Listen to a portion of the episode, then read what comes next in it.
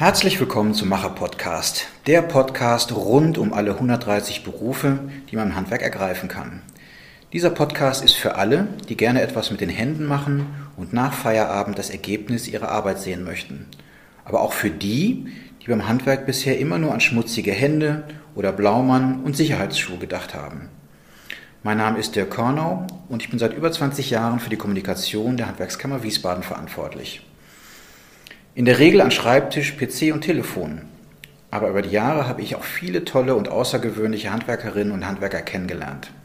Im Macher-Podcast treffe ich Menschen, die ihren Weg ins Handwerk schon gefunden haben. Ob mit oder ohne Umweg, sie erzählen uns, wie sie im Handwerk gelandet sind und was sie an ihrem Beruf so einzigartig finden. Und da sind wir auch schon bei unserem heutigen Gast, Friseurmeister Stefan Hepp aus Erbenheim.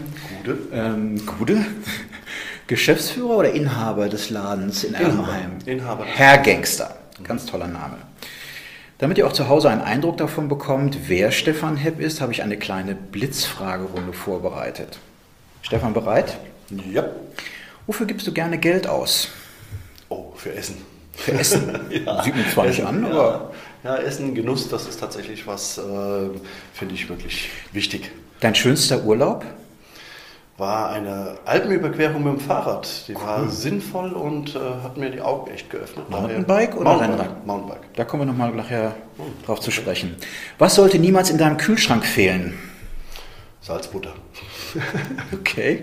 Ich dachte jetzt wie Bier oder. nein, nein, nein, nein, Salzbutter finde ich. Was wissen nur ganz wenige von dir?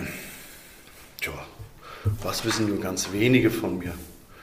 Hm, schwierige Frage. Was kann man dann von mir? Hast du Locken und die du wegschneidest oder rausziehst? Es gibt ja manche Menschen, die haben geheime Locken.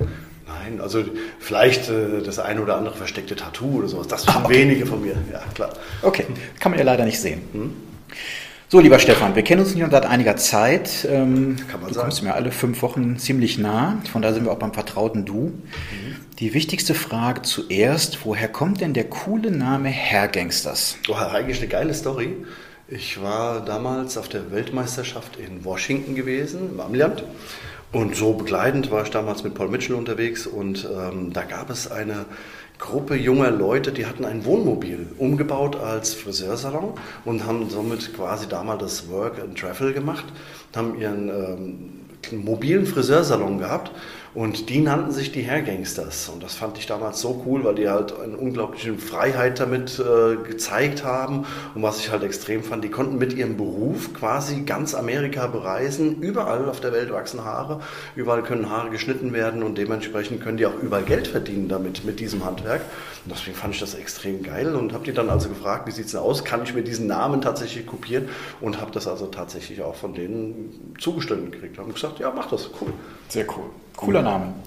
Ähm, wir fangen mal vorne an. Ähm, du hast sicherlich eine Lehre gemacht. Wo hast du die gemacht oder bei wem? Meine Lehre habe ich hier in Wiesbaden damals in der Bahnhofstraße beim damalig noch Modefriseur Tümmler gemacht. Herr Harald Tümmler hat mich ausgebildet, dem auch heute noch ein sehr gutes und beispielhaftes Idol für das Thema Ausbildung ist für mich und äh, dem ich wirklich tatsächlich diesbezüglich viel zu verdanken habe. Ähm, dann nächster Schritt äh, in der Karriere mit Lehre, der Meister. Seit wann bist du Meister? Meister habe ich gemacht im Juli 1997, auch hier in Wiesbaden an der äh, Handwerkskammer und im BTZ mit dem Herrn Götte damals noch zusammen, Meisterlehrer. Jetzt äh, weiß man ja, dass der Meister auch nicht umsonst ist. Ähm, sicherlich hast du auch ein bisschen Geld dafür investiert. Hat sich das gelohnt, den Meister zu machen? Mal abgesehen vom Verdienst, ähm, hat sich das gelohnt, auch in der, ähm, in der Art zu arbeiten? Absolut. Also ich finde auch, der Meister ist für uns ja das ähm, höchste Standard, der höchste Standard im Handwerk, den man so erreichen kann. Und ich finde also, jeder, der so seinen Beruf so gerne mag und das auch gerne zeigen wird, der kann natürlich mit dem Meister ähm, das nach außen auch sehr gut zeigen, weil was ein Meister kann, kann halt tatsächlich auch nur ein Meister in vielen Bereichen. Meister wissen, wie es geht. Genau. Dann, ähm, wann hast du den Betrieb gegründet? Gegründet habe ich tatsächlich auch relativ schnell den Betrieb. Im Dezember 97 habe ich dann also per Zufall, eigentlich wollte ich mich gar nicht so schnell selbstständig machen, aber das kam halt alles so, wie als hätte es sein müssen. Kam dann damals mein erster Betrieb oder mein, mein erster kleiner Laden in Erbenheim in der Wandersmannstraße. Den habe ich damals aufgemacht im Dezember, tatsächlich an Nikolaus 97. Der Schritt in die Selbstständigkeit. Ähm, ich weiß, du hast Familie, du machst, du sportelst gerne. Stichwort Work-Life-Balance. Hat sich das gelohnt? Hast du es jemals bereut, dich selbstständig zu machen? Weil du hast ja auch Mitarbeiterin. Bereut habe ich das nie. Ich habe relativ klein angefangen und ähm, wollte mit der Selbstständigkeit natürlich eine Unabhängigkeit haben insgesamt bereut, nein, bereut habe ich das nie. Es hat zwar jeder immer gesagt, oh, mach dich nicht selbstständig, das lohnt sich heute nicht. Und ich finde halt, man kann durchaus durch äh, die Selbstständigkeit ganz klar bei mir zumindest widerlegen, dass das halt nicht so ist. Wo ein Wille ist, wo ein Ziel ist, da kann man das auch erreichen. Und äh, für mich ist es nach wie vor immer noch genau die Erfüllung gewesen, mich tatsächlich selbstständig zu machen. Ich könnte mir schwer vorstellen, heute in einem Angestelltenverhältnis mhm. äh, zu arbeiten mit dem Wissen, was ich heute habe. Das stimmt, das, du gibst das Wissen ja auch weiter. Ja, genau. Ähm, deswegen dann die Frage, warum ist der Meister gerade in deinem Beruf, im Friseurhandwerk so wichtig? Der zeichnet das Können aus. Und diese Ausbildung, die du also während deiner Meisterschule bekommst, die kriegst du nicht einfach so in der Gesellenprüfung einfach mit. Und du kriegst einen erweiterten Horizont zu dem ganzen Thema. Und ähm, ich finde, es zeichnet sich halt, ich finde auch, das hört sich toll an, wenn ich äh, ME Stefan Hepp sage, finde ich das schon mal sehr cool. Die anderen sagen Doktor, die sagen was, was ich, alles Mögliche. Und im Handwerk ist es halt der Meister. Und der Meister ist für mich das wirklich höchste Prädikat bei uns im Handwerk.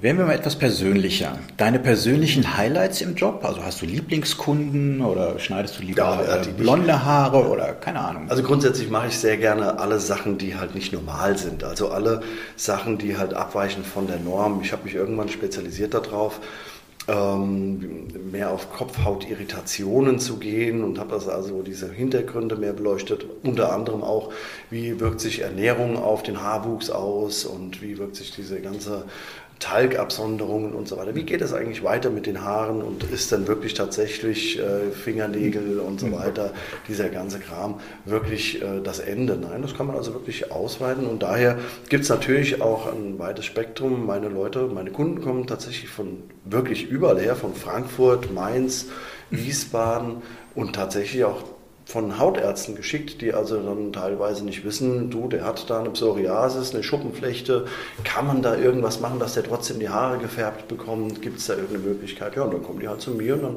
wird das halt richtig begutachtet mit dementsprechenden Materialien und dann holen wir das Beste quasi raus. Also die Frankfurterin fliegt nicht nach Paris zum äh, Coiffeur, sondern die kommt nach Erbenheim. Nein, die kommt also tatsächlich nach Erbenheim. Das cool. ist für sie auch definitiv das Beste. ähm, welcher Persönlichkeit oder auch welchem Politiker, welcher Politikerin würdest du mal einen richtig ordentlichen Haarschnitt verpassen wollen? Boah, ganz klar würde ich gerne mal die Frau Merkel vor mir haben. Okay. Finde ich gerade jetzt so in der letzten Zeit, hat ihr eh bei mir unwahrscheinlich gewonnen durch ihre Art und durch ihre ruhige Art. Und die würd ich, mit der würde ich gerne mal essen gehen und der würde ich auch gerne echt mal einfach die Haare machen. Einfach mal so. Dann werden wir das mal eintüten vielleicht.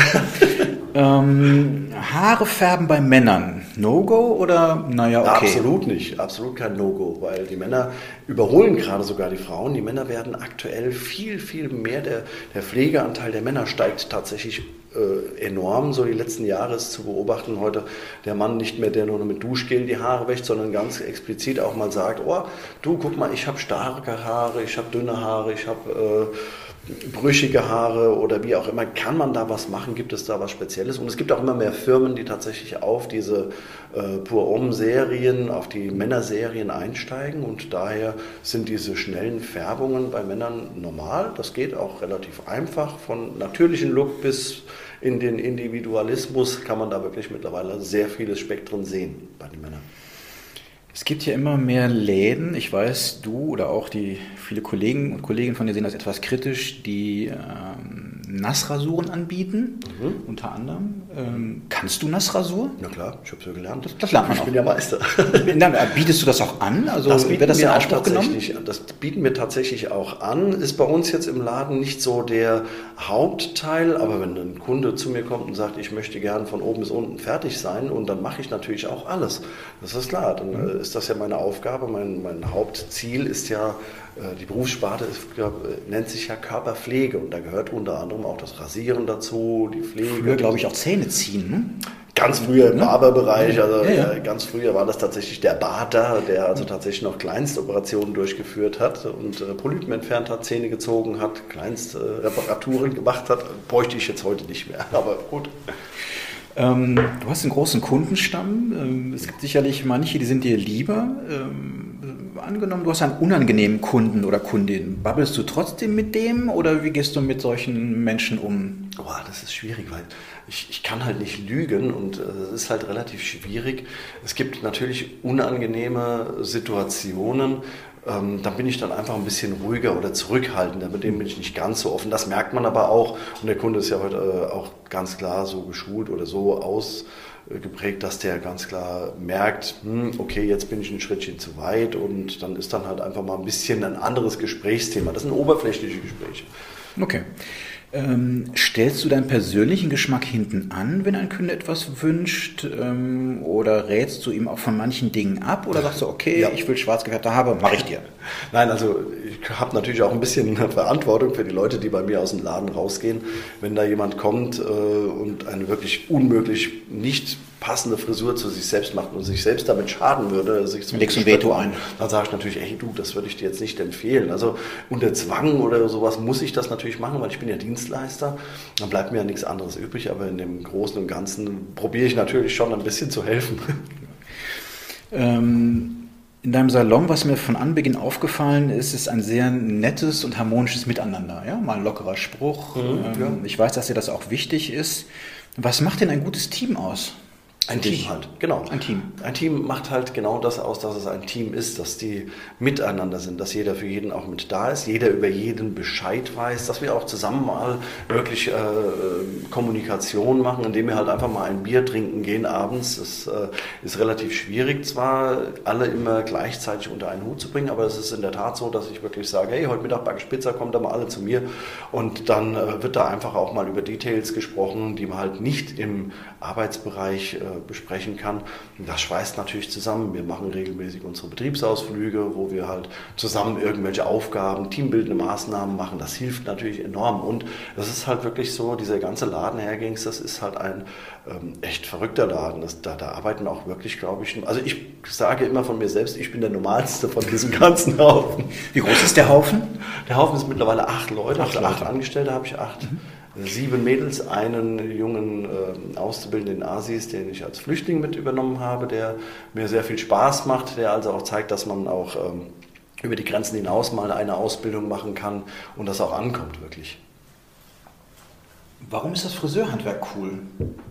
Weil du alles machen kannst. Also kreativer geht es ja gar nicht. Du mhm. kannst ja wirklich, du kannst ähm, im Endeffekt so sein, wie du willst, total individual. Es schreibt dir keiner vor, du musst jetzt ein, äh, was was ich Anzug tragen beim Haarschneiden oder du musst jetzt äh, unbedingt alles nur in weiß tragen. Du kannst das sehr, sehr kreativ aus. Mhm baden und kannst halt vor allem deine Kreativität nach außen zeigen. Also es ist schwer, ähm, das mit irgendetwas zu vergleichen. Dieses Erscheinungsbild des Friseurs zeigt einen Stil aus und so arbeiten die halt auch. Ja, du siehst halt schon sehr wohl, wer ist einer, der ein bisschen mehr auf die Körperpflege achtet, mehr einer, der auf die Kurzhaarschnitte achtet, mehr auf krause Haare. Das siehst du den Leuten auch an, die da arbeiten.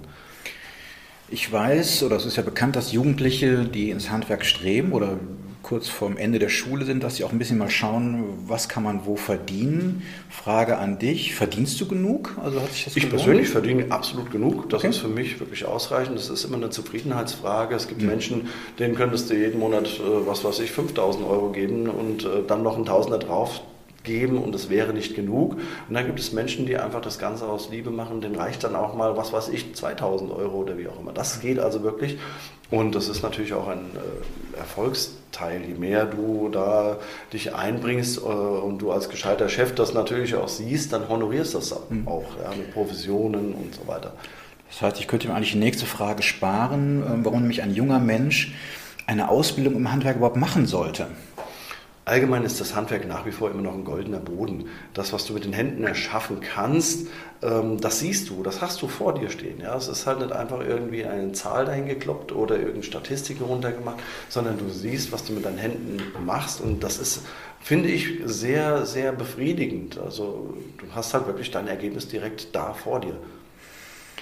Du bildest auch erfolgreich aus, du hast es bereits erwähnt. Ähm, die konkrete Frage, wie kommst du an guten Nachwuchs? Inserierst du? Ist das auf Zuruf? Nö, wie kommst also du an gute junge Leute? Tatsächlich ist es wirklich so, die empfehlen mich weiter. Also die äh, mhm. heutige Jugend, die, die sind anders der gepolt. Bei uns war das damals so, du bewirbst dich mal da und da und da, da war das halt so. Und heutzutage schauen die, die schauen auf den Handwerksportalen, die schauen auf den verschiedenen Innungsportalen, wo ist denn ein guter Ausbilder. Und dann sieht man natürlich auch heute, gibt es tatsächlich Bewertungssysteme, wo also auch geguckt wird, wie sozial ist dann ein Chef. Es ist nicht mehr unbedingt nur die Frage, ähm, ist der berühmt, ist der toll, sondern ist der auch sozial, also geht er mit mir gut um? Was sind Sondersachen? Was weiß ich, äh, bei mir zum Beispiel die Auszubildenden oder wie auch alle Angestellte, nicht Trauer kriegt zum Beispiel fünf Tage mehr Urlaub oder wenn äh, Geburtstag, mhm. am Geburtstag wird nicht gearbeitet, sowas spricht sich natürlich rum in den Schulen, in den Klassen und dann hören die das natürlich und sagen, ach ne, das hört sich ja eigentlich sehr nett an, das gucke ich mir mal an. Und dann kommen die erstmal, also ich habe persönlich keine Probleme mit Nachwuchs. Ich habe jedes Jahr Minimum zwei, drei Anwärter auf ein neues Lehrjahr. Ein junger Mensch hat sich für eine Lehre im Friseurhandwerk entschieden. Er bewirbt sich bei dir. Ähm, was sollte ein angehender Friseurlehrling bei dir mitbringen? Worauf achtest du? Neugierde und vor allem Eigenmotivation. Und ähm, den Rest, das kriegt man hin, weil du bei diesem riesigen Spektrum an Angeboten, was du heute nach der Schule alles machen kannst, muss man natürlich äh, erstmal wissen, wo geht es denn überhaupt hin. Grundsätzlich unterscheidest du zwischen dem kreativen Menschen und dem nicht so kreativen Menschen. Und die kreativen Menschen suchen sich Kunstberufe aus, Koch oder auch Friseur und so weiter, Maler. Das sind so diese Berufe, wo du halt wirklich mal deine Kreativität rauslassen kannst. Die Begeisterung, meine Erfahrung ist so, die Begeisterung kommt tatsächlich erst so nach circa einem halben Jahr, wenn die so sehen, was, was ist denn da überhaupt möglich? Weil die meisten, die erstmal so ankommen, sagen ähm, so mit Vorurteil Friseur. Ja? Du musst erstmal Haare kehren, du musst erstmal Haare waschen und so weiter. Alles, was dann hinten dran kommt, das kommt tatsächlich nach einem halben Jahr und dann kannst du schon ganz klar sagen, das wird oder das wird nicht.